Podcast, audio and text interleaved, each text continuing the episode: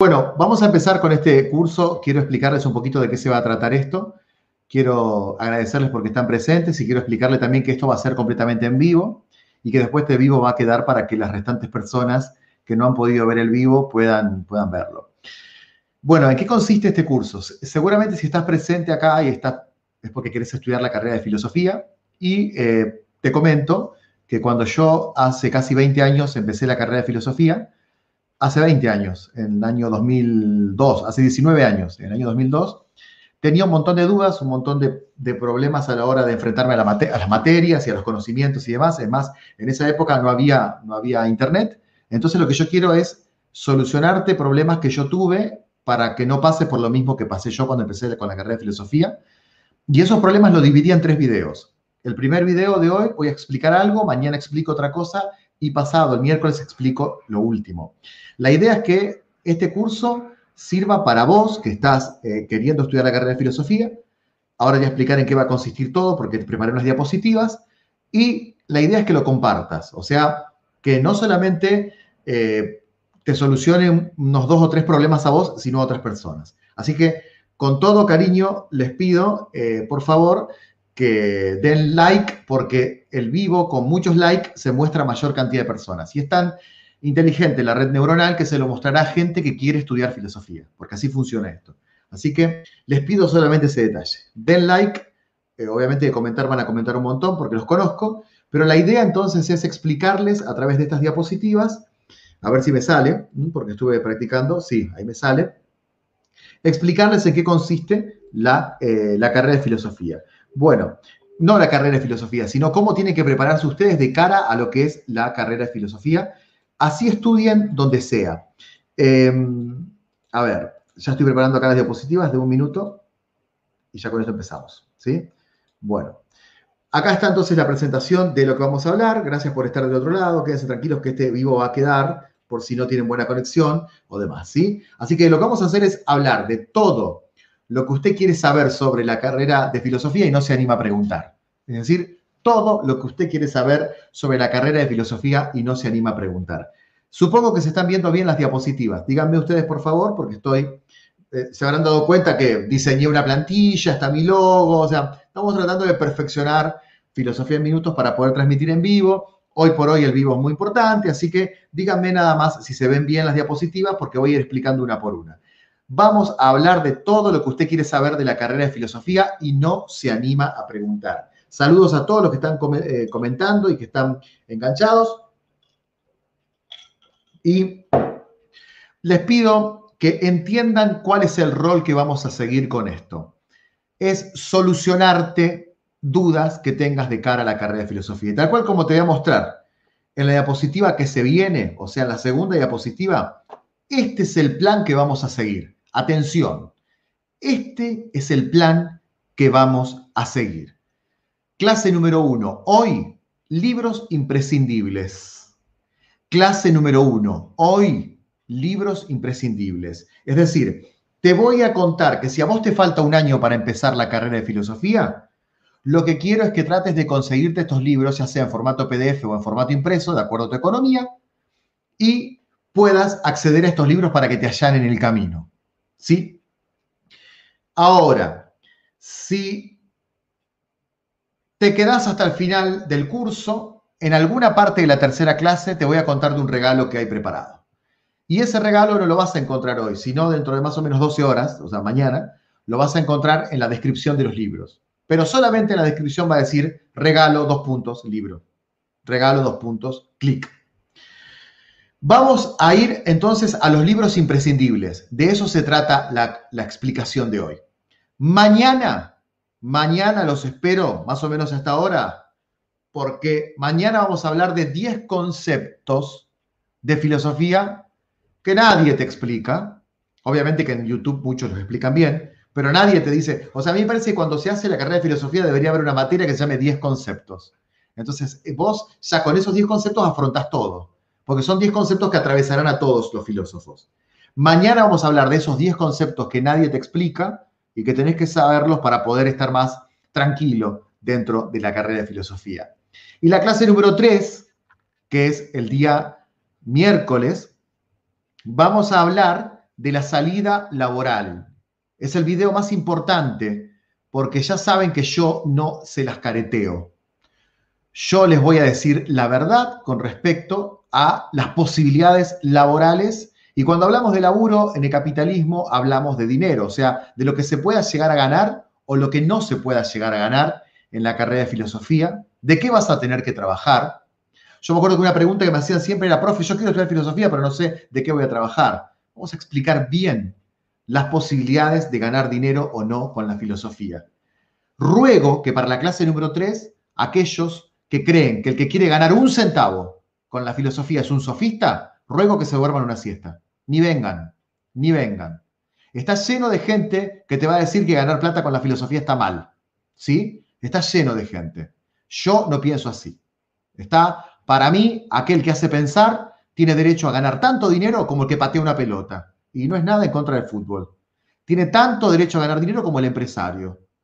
Así que yo te voy a dar algunas claves para que no solamente eh, caigamos en ese chiste fácil, que yo también lo hago, y es, eh, qué sé yo, los de filosofía no ganan dinero. Yo te voy a explicar muchos métodos con esta sociedad global que tenemos para que haciendo filosofía, ¿sí? puedas también ganar dinero. Así que esa va a ser la clase número 3, donde te explico, creo que la más importante de todas, ¿sí? por si querés estudiar la carrera de filosofía. Abstenerse los que creen que son herederos de Sócrates y odian a Protágoras. Vamos a empezar con la clase número uno. Vamos a empezar con la clase número uno. Así que quiero que le pongan onda, quiero que eh, estén ahí enganchados y a los que llegaron eh, a la conexión, a los que lo están viendo dentro de una semana, saludos también, porque la idea es, ayudar a la mayor cantidad de gente posible. ¿sí? Bueno, vamos a empezar con la clase, la diapositiva número uno. ¿eh? Ya vamos por siete minutos de transmisión, así que esto va a ser una conferencia larga. Después veré si la edito o no la edito, o ustedes mismos. También la pueden poner en formato podcast, o sea, dejan el celular en audio y, y siguen haciendo sus cosas, porque yo voy a explicar estas diapositivas. Y la primera de todas es una frase que es mía, no es una gran frase, pero por lo menos creo que resume lo que vamos a hablar hoy. Al conocimiento se accede de muchas formas. Y bienvenida sea la tecnología, bienvenida sean los videos, bienvenido sea la serie, bienvenido sea el, divulgador, todo es maravilloso. Pero hacer filosofía es leer. Atención a todos los... muchos preguntan si va a quedar en YouTube. Sí, chicos, queda en YouTube. Quédense tranquilo, yo lo dejo esto, no lo voy a borrar. Al conocimiento se accede de muchas cosas, de, muchas formas, pero hacer filosofía es leer. Si no te gusta leer, no es tu carrera la filosofía. Si no te gusta que haga frío y sean las 12 de la noche, armarte un café y quedarte hasta las 4 de la mañana enganchado con una obra, no es para vos la filosofía. Si hay algo que vas a tener que hacer en la carrera de filosofía, es leer muchísimo. Y leer mucho también de lo que no te gusta, porque una cosa es leer el banquete de Platón, que es maravilloso, y otra cosa es leer el Parménides de Platón, que es un libro bastante engorroso. Y cuando te empiecen a hablar de la diada indefinida de Platón, va a estar complicado también leer ese tema. Entonces, si no te gusta leer, no es tu carrera la filosofía. Sabes que no te la careteo uno de mis grandes maestros, cuando yo hice la licenciatura, que se llamaba Héctor Padrón, un maestro que ahora vive en Carlos Paz, un doctor en filosofía extraordinario de lo mejor, de lo mejor que me han dado clase en mi vida, una vez dijo, eh, les pido que para esto, por favor, consigan la, la editorial Gredos que está acá, que tiene el interlineado, y vayan leyendo Aristóteles, pero también vayan comparando en griego, para que, no, para que pensemos como pensaba Aristóteles. Y me acuerdo que yo le objeté y le dije, caramba, profesor, pero entonces nos va a llevar el doble de tiempo. Porque claro, una cosa es leer Aristóteles en gredos y otra es leerlo y a la vez leerlo en griego. Y me respondió algo que me sirvió para toda la vida este maestro. Me dijo, mire Juan, hacer filosofía es diccionario y silla. Diccionario y silla. Es sentarte, hacerte un vaso de soda, hacerte un café, hacerte un mate, silla, silla, silla Así que leer va a ser la matriz de tu carrera. Y si quieres hacer filosofía sin eh, estudiar la carrera de filosofía, leer es la clave de la filosofía. Te tiene que gustar leer por lo menos una o dos horas por día. Bien, vamos a seguir avanzando. Vamos a mostrar todas las formas que tenés de aprender filosofía, pero recordad lo que te digo, tenés que terminar en el libro. Tenés que terminar en el libro. Te voy a mostrar de todo, pero tenés que terminar en el libro. ¿Estamos? Vamos con la otra diapositiva. A ver si pasa. Ahí está. El entusiasmo, atención con la palabra entusiasmo. El entusiasmo se obtiene de modos distintos. Fíjense que ahí puse cuatro formas de entusiasmos. El entusiasmo lo vas a tener de muchos modos. Te puede entusiasmar una serie de Netflix. Te puede entusiasmar un video de YouTube. Te puede entusiasmar un youtuber. Te puede entusiasmar una obra que te regalaron, un libro que te regalaron. Y te puede entusiasmar también un podcast que escuchaste o un programa de radio que escuchaste. Es decir, el entusiasmo, atención, el entusiasmo se obtiene de todos lados. Pero el conocimiento riguroso para aprobar una materia es una mixtura que siempre culmina en el libro. Es decir, ¿a qué me quiero referir con esto? Que vos vas a tener la posibilidad, o sea, eh, te miro los ojos para esto. A ver, el entusiasmo lo vas a tener con una serie de Netflix, pero vas a tener que aprobar la materia leyendo el apunte del profesor y los libros que te dijo el profesor. El entusiasmo lo podés tener de un podcast, pero tarde o temprano tendrás que leer Descartes. Miren, cuando yo empecé el canal de YouTube, me acuerdo que hice un, video sobre Merlí y tenía como 100.000 reproducciones en una semana. Al otro día subí un video sobre la filosofía de Descartes. Tenía 300 reproducciones. ¿Por qué pasa eso? Porque el entusiasmo era por la serie de Merlí. Pero a la hora de hablar de filosofía, pasamos de 100.000 a 300.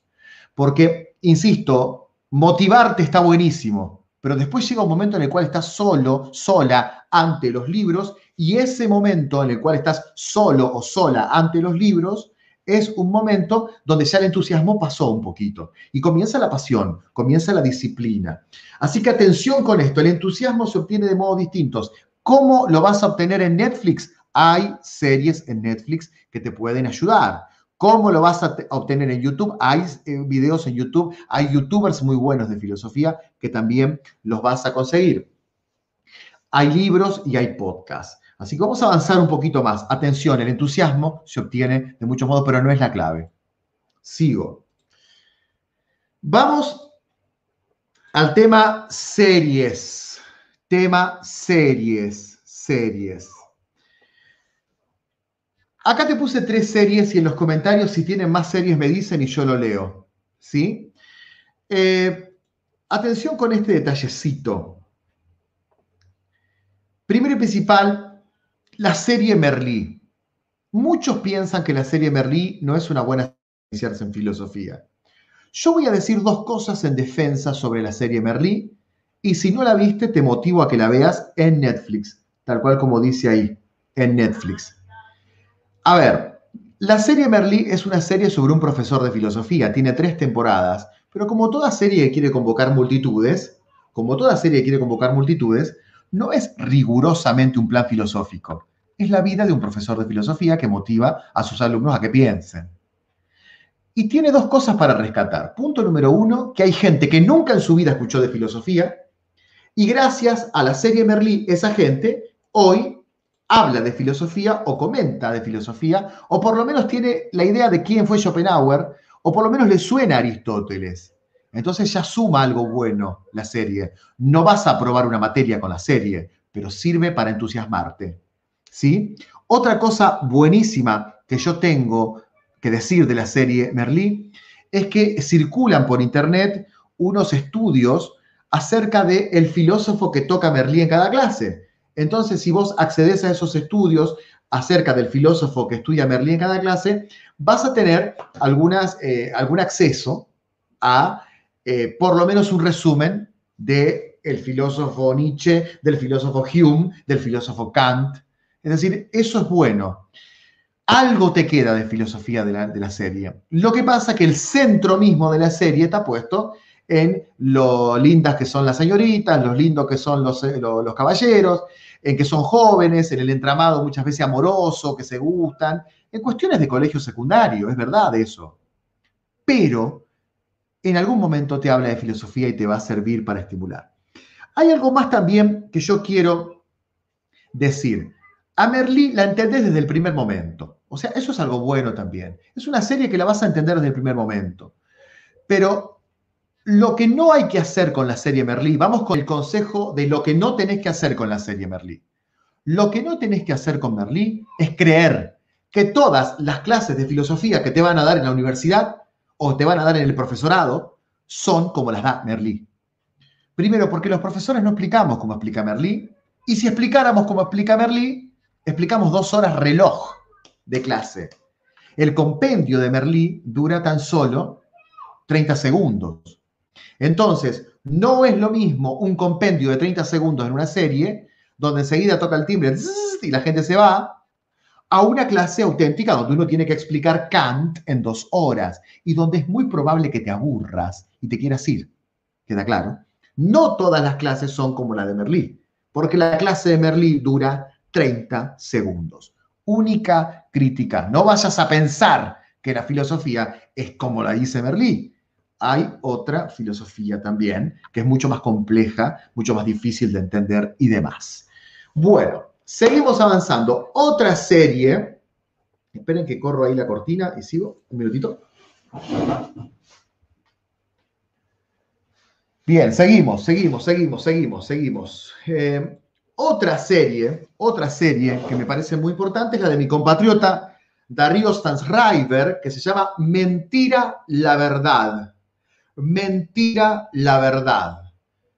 Atención, por si no lo sabían, este viernes a las 2 de la tarde, 2 y media de la tarde, entrevisto a Darío Stanriver en este canal, en el podcast de los viernes. Ustedes saben que todos los viernes hay un podcast de filosofía y lo entrevisto a Darío Stanriver. Vamos a hablar de filosofía este viernes, así que no se lo pierdan. Así que esta eh, serie llamada Mentira la Verdad la podés encontrar en YouTube gratis. Gratis. Ya mismo termina esta esta explicación y te vas a YouTube y está esta serie gratis. Mentira, la verdad. Es una serie gratuita. Es excelente por dos motivos. Primero, porque todos los capítulos son extremadamente interesantes y muy bien actuados. Además, la explicación de Darío es muy buena. Y tiene algo más esta serie. Está muy bien dirigida y eh, es evidente que el director eh, es un experto en cine. Y las tomas son buenísimas, las historias son buenísimas y realmente vas a aprender mucho de filosofía con esta serie. ¿Sirve para rendir una materia? No, no sirve para rendir una materia. Sirve para que te motives, para que te entusiasmes y para que vayas comprendiendo algunas cuestiones filosóficas. Bueno, vamos a la última de las recomendaciones en tema series. Ya voy a ir a los libros, ya voy a ir a los libros. ¿eh? Estoy hablando de series, recuerden esto, pero ya llegaré a los libros. La última de las recomendaciones que te hago para iniciarte en filosofía es una serie de mi compatriota José Pablo Feynman, filmada en 2008, que se llama Filosofía aquí y ahora, gratis en YouTube. La podés googlear ya mismo, gratis en YouTube. Yo después le voy a pedir a, mi equipo, a, la gente que maneja las redes, que les arme una descripción con todo esto para que linkeen y lo vean también en la descripción del video y de acá se vayan si quieren directamente ya a esos videos si es que lo pueden ver y a los compilados de Merlí y demás. Así que no hay drama, eh, dentro de más o menos seis o siete horas va a estar todo también puesto eso. Hasta aquí el tema series, hasta aquí el tema series. Vamos a seguir avanzando con otro contenido más. Canales de YouTube canales de YouTube. Atención, canales de YouTube. El tema de YouTube, eh, para mí hay tres tipos, perdón, cuatro tipos, cuatro tipos de formas de acercarnos a la filosofía en los canales de YouTube. Primero, primero, youtubers. Segundo, esquema explicado. Tercero, reflexiones cotidianas. Y por último, conferencias. A ver, yo eh, eh, digo porque por ahí en los comentarios preguntan por libros. Ya llego a los libros. Estoy mostrándote forma de motivarte, ¿sí? Formas de motivarte. Después vamos a los libros al final. Formas de motivarte. Canales de youtuber significa canales como Filosofía en Minutos, donde un profesor de filosofía te explica cosas. Está el canal de Darin Magnaf, está el canal Marte 19, está el canal Adictos a la Filosofía de Enrique en España, está el... Eh, bueno, acá en Filosofía en Minutos también tenemos algunos videos. Díganme en los comentarios, pero la, mayoría de los canales que ustedes conocen de youtubers explicando contenidos estrictamente filosóficos, hay muchos de esos. Eh, está el canal de Ernesto Castro también, que, son más bien tipo conferencias. O sea, tenés muchos canales, muchos youtubers que miran a cámara. Un youtuber es alguien que mira a cámara. Si no mira a cámara, no es un youtuber. Si no mira a cámara, es en realidad un documentalista. ¿sí? Pero estoy hablando de los que miran a cámara y explican. Después tenés otra forma de aprender en YouTube, que son los esquemas explicados. Y acá te voy a recomendar un canal que me encanta, que es el canal de Yuna Pineda. Se escribe con Eli. Lo que pasa en Argentina, a la Eli le decimos shh, pero es Yuna Pineda. Se escribe con doble L. El canal de Yuna Pineda para mí tiene los mejores esquemas de filosofía de la web. ¿Sí? Vos entrás y ves, por ejemplo, eh, Marx en una hoja y ella va escribiendo arriba de la hoja y te lo va explicando con una cámara que toma de arriba. Recomendadísimo ese canal. ¿Sí? Esquemas explicados. Nunca la ves hablar a ella. Ella escribe en una hoja y se escucha su voz explicando. ¿Sí? Y tenés un tercer tipo de canal de YouTube para aprender filosofía, que son las reflexiones cotidianas que ahí ya entra, por ejemplo, el canal de Fernando Fuentes Pinzón o el canal de Diego Rusarín, donde en realidad lo que hacen es pensar, pensar lo que está pasando en el presente desde un punto de vista filosófico. Pero no, los últimos, bueno, hay algunos videos de, de, Fernando que sí, son, por ejemplo, qué es la epistemología, y te explican lo que es la epistemología.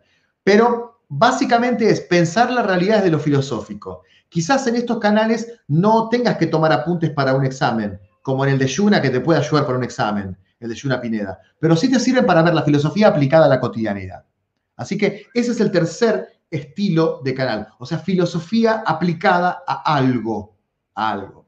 Y por último, los canales de conferencias, que ahí yo pondría el de Ernesto Castro, que son conferencias de una hora, dos horas, Filosofía a la Gorra, que también es un canal de, de alguien, no, me, no recuerdo el nombre de Filosofía de la Gorra, pero él lo que hace es explicar en una hora, dos horas en vivo, ¿sí? O sea, conferencias, son canales largos, ¿sí? Que ya no tienen el formato youtuber, sino el de la clase filmada, el de la clase filmada. Eh, el canal de Ernesto Castro, el canal Filosofía a la Gorra, el canal Charlemos de Filosofía, también un chico de Bariloche, un profesor de Bariloche, eh, donde se explica filosofía en videos largos en forma de conferencia. Y obviamente el más conocido de todos, creo yo, es este canal donde está Darío Stanriver que se llama Facultad Libre. Facultad Libre, que tiene muchas conferencias no solamente de Darío Stanriver, sino de otros filósofos y filósofas que explican en videos de dos horas y dos horas y media. Lo recomendable es que dejes el celular eh, con Wi-Fi ahí en formato de conferencia, en formato podcast, y te vas a hacer algo mientras escuchas una conferencia. ¿Sí? Bueno, entonces, la idea, la idea es recomendarte formas de ir ingresando hasta llegar a los libros. A ver, tenés que terminar los libros, pero estas son formas de, de entusiasmarte. Vamos a avanzar con una diapositiva más y vamos a hablar un segundo de los podcasts. El podcast vino para quedarse. Todos los estudios de marketing serio, ustedes saben que yo además de estudiar filosofía tengo otras pasiones, tengo cuatro trabajos más, tengo negocios, eh, trabajo en cosas que nada que ver con la filosofía y entre tantas cosas eh, me capacito bastante en marketing. Los expertos en marketing actual dicen que el podcast es el futuro y tiene toda la razón del mundo, porque el podcast es la radio que vos querés escuchar ya mismo. O sea, esa radio de transistores donde tenías que bancarte una pauta publicitaria de media hora, no va más. Porque hoy, si yo quiero escuchar una conferencia de filosofía, me aparecen 300 en Spotify. Entonces, acá es donde yo quiero que pongas el énfasis. Dale bolilla a los podcasts.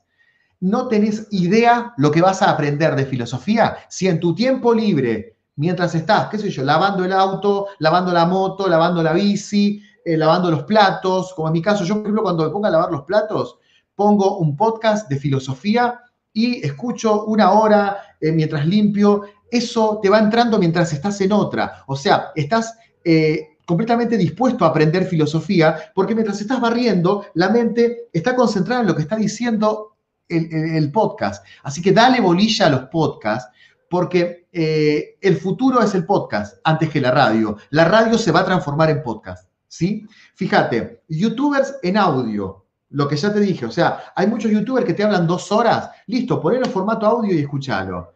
Reflexiones cotidianas en Spotify hay muchísimas. Gente que, por, ejemplo, pones la palabra Dasein en Spotify y hay un montón de gente que te explica en Spotify lo que es el Dasein. ¿Sí?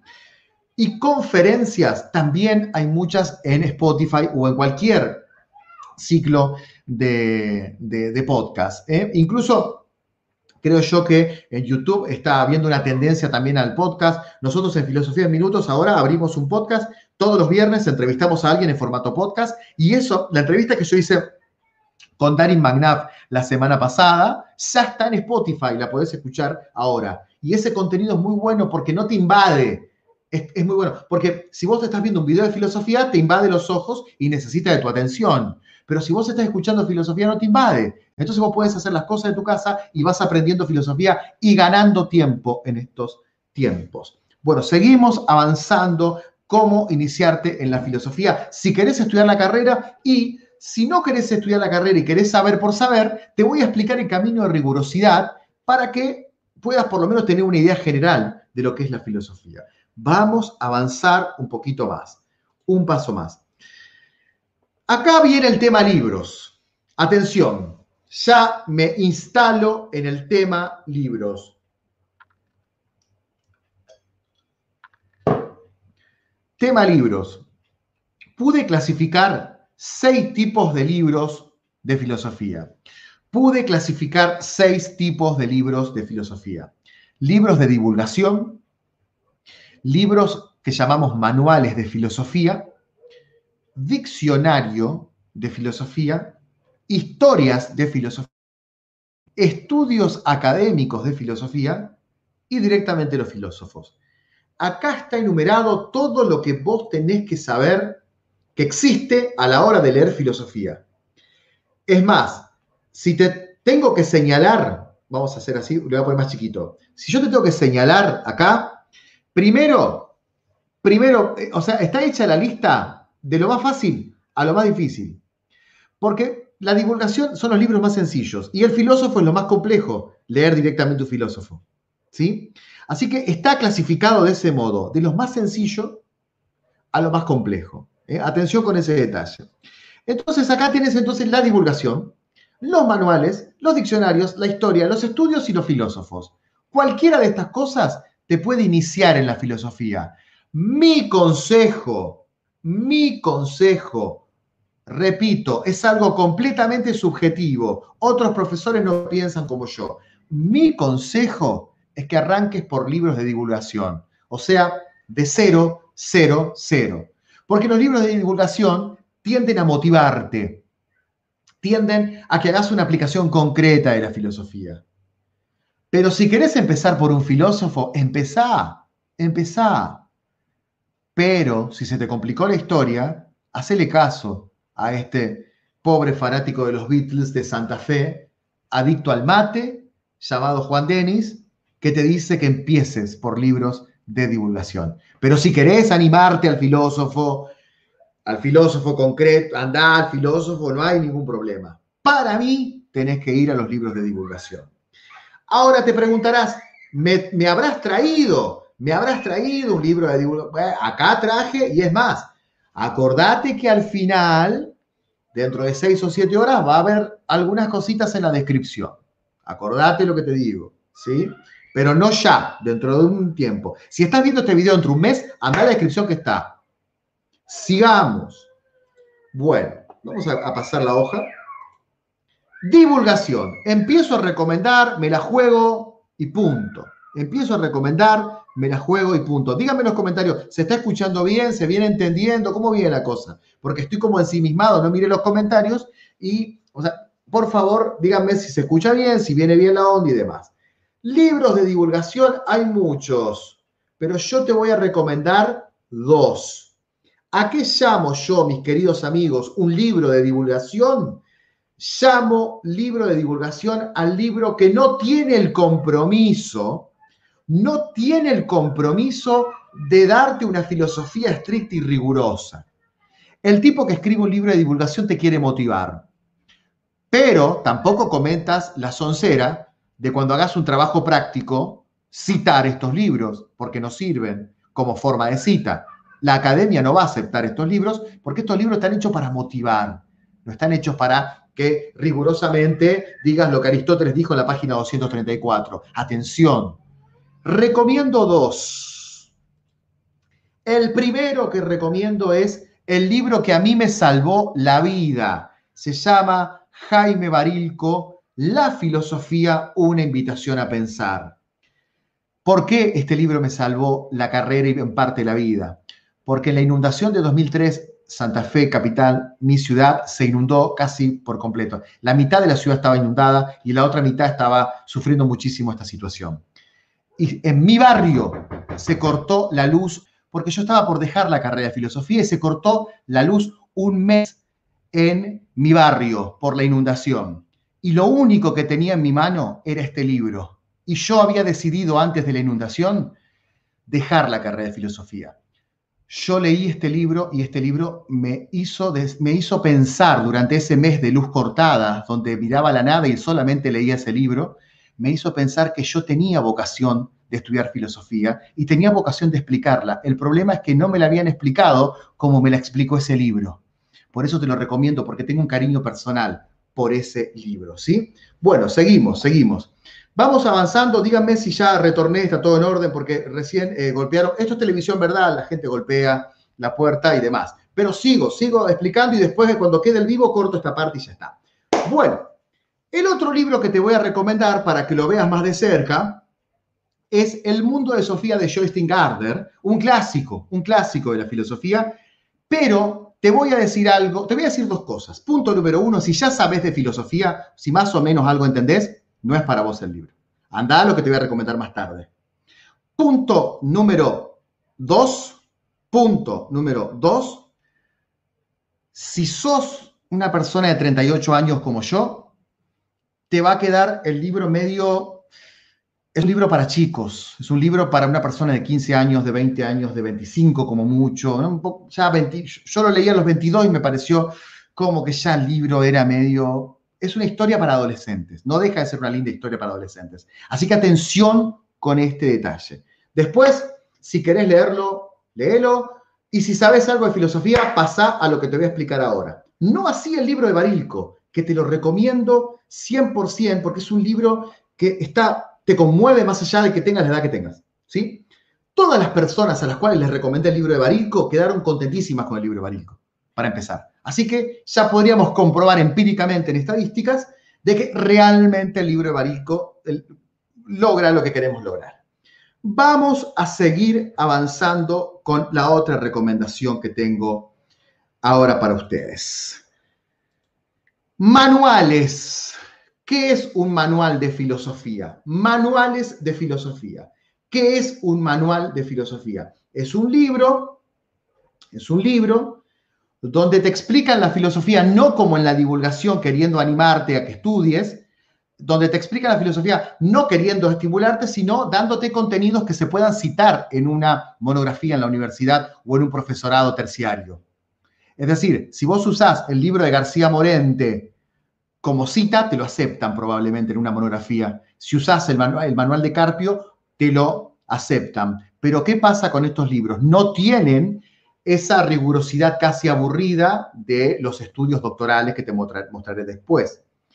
Eres, atención, estos libros son una joya, pero son un poquitín elevados. Por ejemplo, el libro de Carpio, que en Argentina se, consigue muy barato y muy fácil, atención a lo que voy a poner en la descripción. Después anda y mira. Pero el libro de Carpio que se consigue en Argentina eh, muy, bastante barato, tiene un primer capítulo que es fundamental para aquel que quiere iniciarse, porque te explica cómo nace la filosofía en Grecia. Anda a ese capítulo, es muy bueno. Y el libro de García Morente es una joya, es una joya, porque también te explica muy bien de modo preliminar la filosofía y destaca, porque García Morente era especialista en Kant, destaca el capítulo de Kant. Muy bien escrito, pero porque García Morente era un experto en Kant. Así que te recomiendo estos dos libros como manuales. Ya no son tan estimulantes como los anteriores, pero tampoco son libros tan, digamos, eh, avanzados como los que veremos dentro de un rato. Vamos a seguir avanzando un poquito más y ahora te voy a recomendar otros libros que son los diccionarios, diccionarios de filosofía. Te pongo la cámara así para que los veas. Acá está el diccionario por excelencia más conocido de la historia de la filosofía, que es el, eh, por lo menos en español, que es el diccionario de, de José Ferrater Mora. Este diccionario es carísimo. Este diccionario es bastante caro. Pero también si te vas a dedicar a la filosofía, conviene que alguna vez hagas una pequeña inversión. Está en digital, está en digital y atención a la descripción, está en digital, pero siempre es bueno tenerlo en la estantería de tu casa, o sea, siempre es bueno ir rápido, manotear el libro y consultar la palabra. Acá está espectacular este diccionario porque vos podés decir, por ejemplo, bueno, a ver, Aristóteles, eh, eh, no, no entiendo bien qué es la sustancia. Vas a la S, buscas sustancia y te lo explica perfecto. Y bueno, vos dirás, bueno, pero yo lo puedo googlear a esto, che, bueno, pero yo lo puedo buscar. no, hay veces que Google es muy bueno en esto y hay veces en que es preferible ir al diccionario de Ferrater Mora, muy aceptado por el mundo académico, ¿sí? Y ese diccionario, el de Ferrater Mora, te soluciona el problema rápido cuando tenés una duda concreta sobre algo. Así que ahí lo tengo en las dos ediciones. La rosadita es la edición que eh, los viejos como yo conocemos, que es la primera edición, y la más moderna de la editorial Ariel, que está ahora, es la que aparece a la derecha de la pantalla, eh, que es el que tiene un color azul, un color amarillo, un color celeste y un color marrón. ¿Sí? Pero yo les diría, les diría que vayan a un diccionario también y les diría que vayan a la descripción por las dudas. Vamos a seguir. Vamos a seguir. Eh, últimas diapositivas para ir terminando ya la explicación de qué hacer cuando querés estudiar filosofía y qué es lo que tenés que saber. Historias de la filosofía. Historias de la filosofía. Lo que te estoy mostrando acá. A ver, ¿en qué se diferencia lo que te estoy mostrando acá de lo que te mostré antes? En que el manual te da un paneo general acerca de todos los filósofos y te los expone más bien para que vos puedas tener rigurosidad en algunos filósofos selectos. Pero esto que te estoy mostrando acá empieza desde Tales y termina con Nietzsche. O sea, es toda la historia de la filosofía. Y acá tenés dos que es imposible que a alguien le pueda no gustar. Tenés, no sé si se ven bien en la pantalla, pero los tres libros esos pertenecen a la colección de Reale y Antiseri, a la colección de Reale y Antiseri, que se llama Historia del Pensamiento Filosófico y Científico, de Giovanni Reale y Antiseri, no me acuerdo cómo se llama el, el nombre de Antiseri, pero esto es el, el o sea, la historia de la filosofía. La historia de la filosofía. También te puedo recomendar la historia de Copleston, la historia de la filosofía de, de Hirschberger, de Hirschberger, ¿sí? Son muy buenas historias de la filosofía también. Pero a los fines de la foto te dejo esta historia de Reale y Antiseri. Y también a los fines de la foto te voy a dejar una recomendación que son las historias especializadas.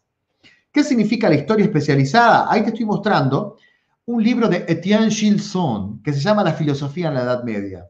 Gilson era un experto en historia de la filosofía medieval. Medieval. Atención, no solamente podés leer historias de la filosofía, no solamente podés leer historias de la filosofía de eh, Real y Antiseri, donde está toda la historia de la filosofía, sino que también hay historias que pertenecen a un periodo donde el autor habla solamente de un periodo. En el caso de Gilson te habla solamente de la Edad Media y se llama La, edad, la filosofía en la Edad Media. Hay otro libro también muy importante de Gilson que se llama El Tomismo, donde explica la filosofía de Santo Tomás, y hay otro libro muy importante de Gilson también que se llama El espíritu de la filosofía medieval, donde también habla de este, o sea, se, se, comenta historia de la filosofía en un tiempo determinado, ¿sí? En el caso de filosofía griega, Rodolfo Mondolfo, también experto solamente en filosofía griega. Solamente en filosofía griega. Bueno, vamos a seguir ya con las últimas diapositivas. Última diapositiva.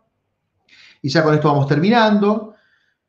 que son los estudios. Acá es donde creo que puedo aportar más, porque esto casi ni se conoce cuando uno no estudia filosofía y no tiene que hacer trabajo práctico de filosofía. ¿Por qué digo que es tan importante estudiar estudios de filosofía? Acá te puse un ejemplo. Esto que te estás viendo en la foto es una revista con referato. Es una revista con referato.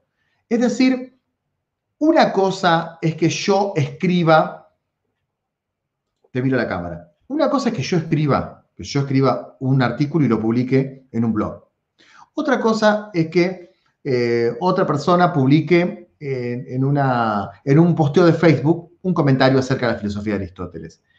Ahora, las revistas con referato son corregidas por doctores en filosofía especializados en la temática. Entonces, una revista con referato lo que te va a traer son 10 estudios de filosofía, 15 estudios de filosofía, y esos 15 estudios no solamente están hechos por una persona que investigó un año para ese estudio, sino que también está aprobado por grandes profesores que saben muchísimo del tema. Si vos tomás un estudio, una revista con referato, y lo lees, casi que no va a tener equivocaciones, porque lo corrigieron muchas personas expertas en el tema. Entonces, trata siempre, cuando querés ir a cuestiones muy rigurosas, en Internet a buscar revistas con referato, y esa revista con referato tiene un estudio, y el estudio, si está firmado y, está comprobado por, por, académicos, que es un estudio legítimo, eh, vas a tener la posibilidad de acceder a un conocimiento muy erudito. ¿sí? Es decir, la revista que yo te puse acá, que es Enfoques, se puede comprar digital, se puede comprar obviamente, pero quizás si no querés comprarlas en cualquier biblioteca, en cualquier biblioteca pública de tu universidad, vas a la sección hemeroteca, le preguntas a la bibliotecaria, al bibliotecario, vas a la sección hemeroteca y le decís, eh, discúlpeme, yo quiero buscar revistas con referato donde se estudia Aristóteles. Entonces te va a decir, bueno, ahí tienes 10 revistas con referato, acá está la computadora para que vos compruebes cuáles son eh, los textos que tenemos en la base de datos, vas a la revista y vas a ese estudio de Aristóteles y eso está ultra chequeado. ¿Viste cómo se dice ahora? Che, ¿está, está chequeado esto? Ese está ultra chequeado. No tiene equivocaciones casi porque está corregido por doctores en filosofía. Y por último, mis queridos amigos, vamos al final ya. Estamos, insisto, ahí está la revista Enfoques, ahí está la revista Enfoques de la Universidad Adventista del Plata, donde yo estudié teología, que siempre les conté, ¿no? Es decir, ahí hay, hay artículos eh, de filosofía, hay artículos, pero también hay artículos de teología.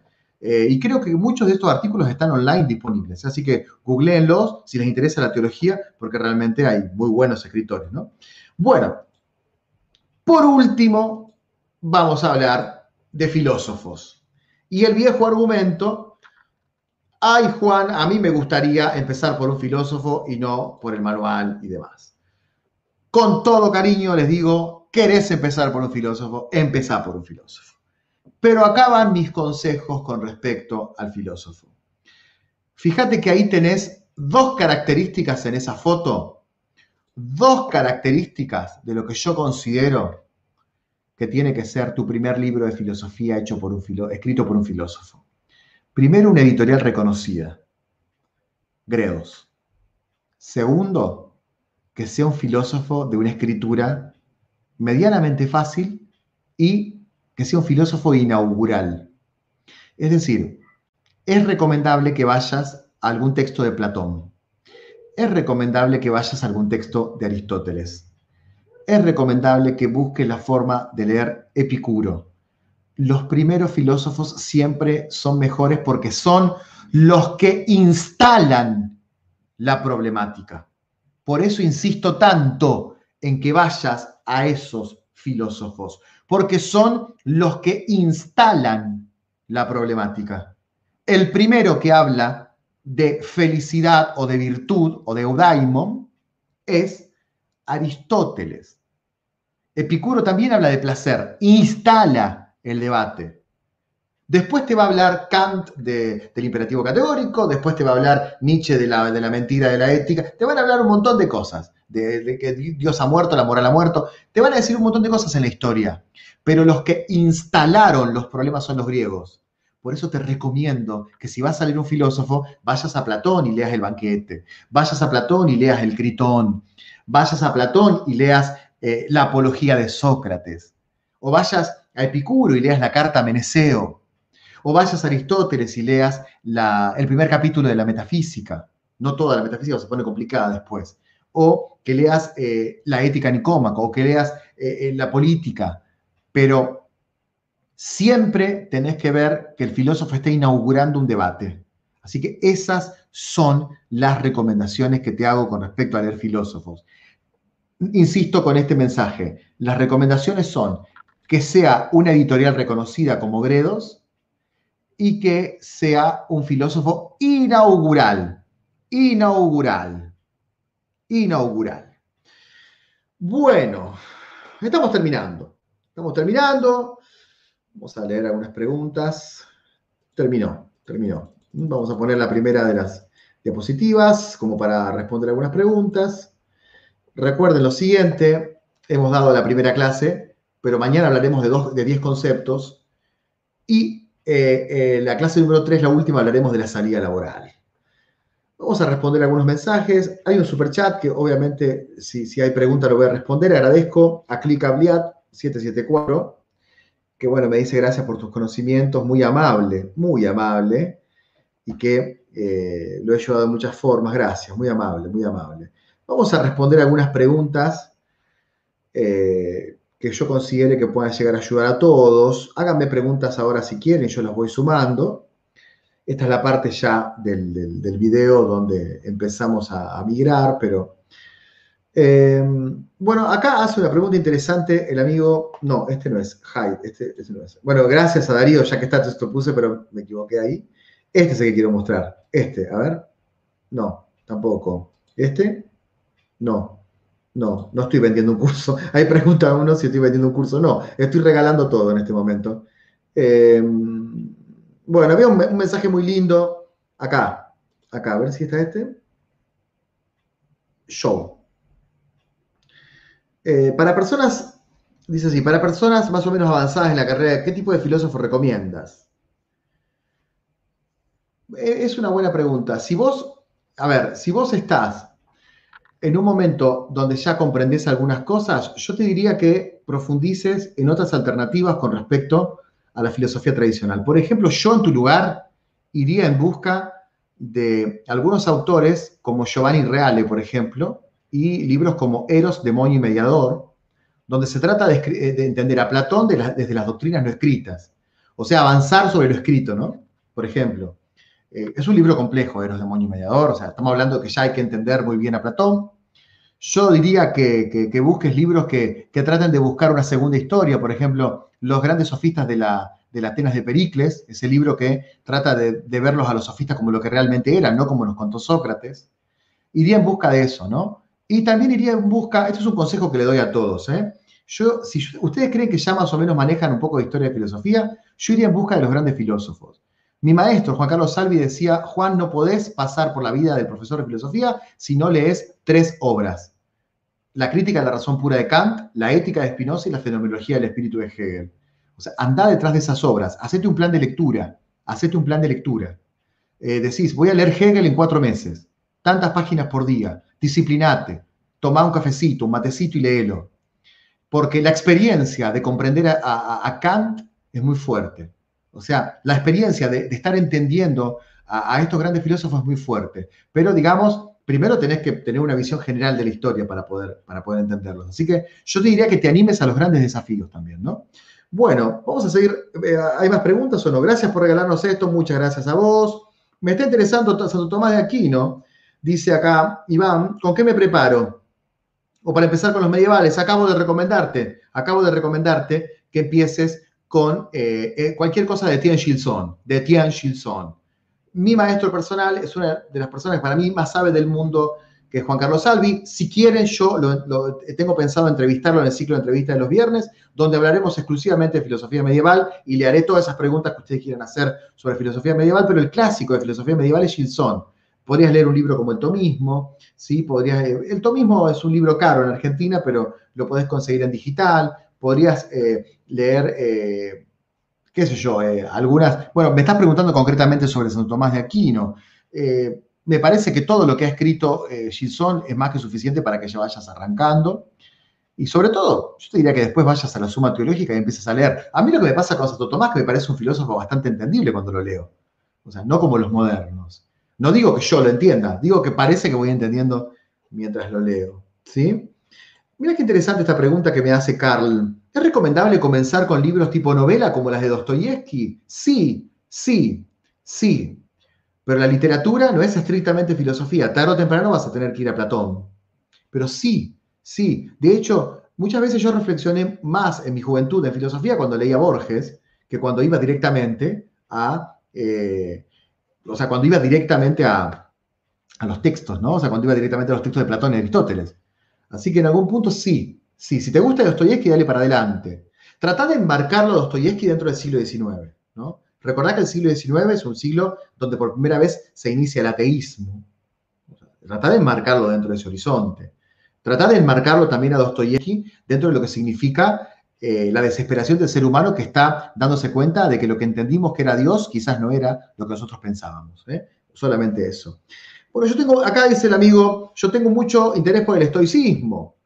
Bueno, eh, yo creo que tengo un video sobre el estoicismo.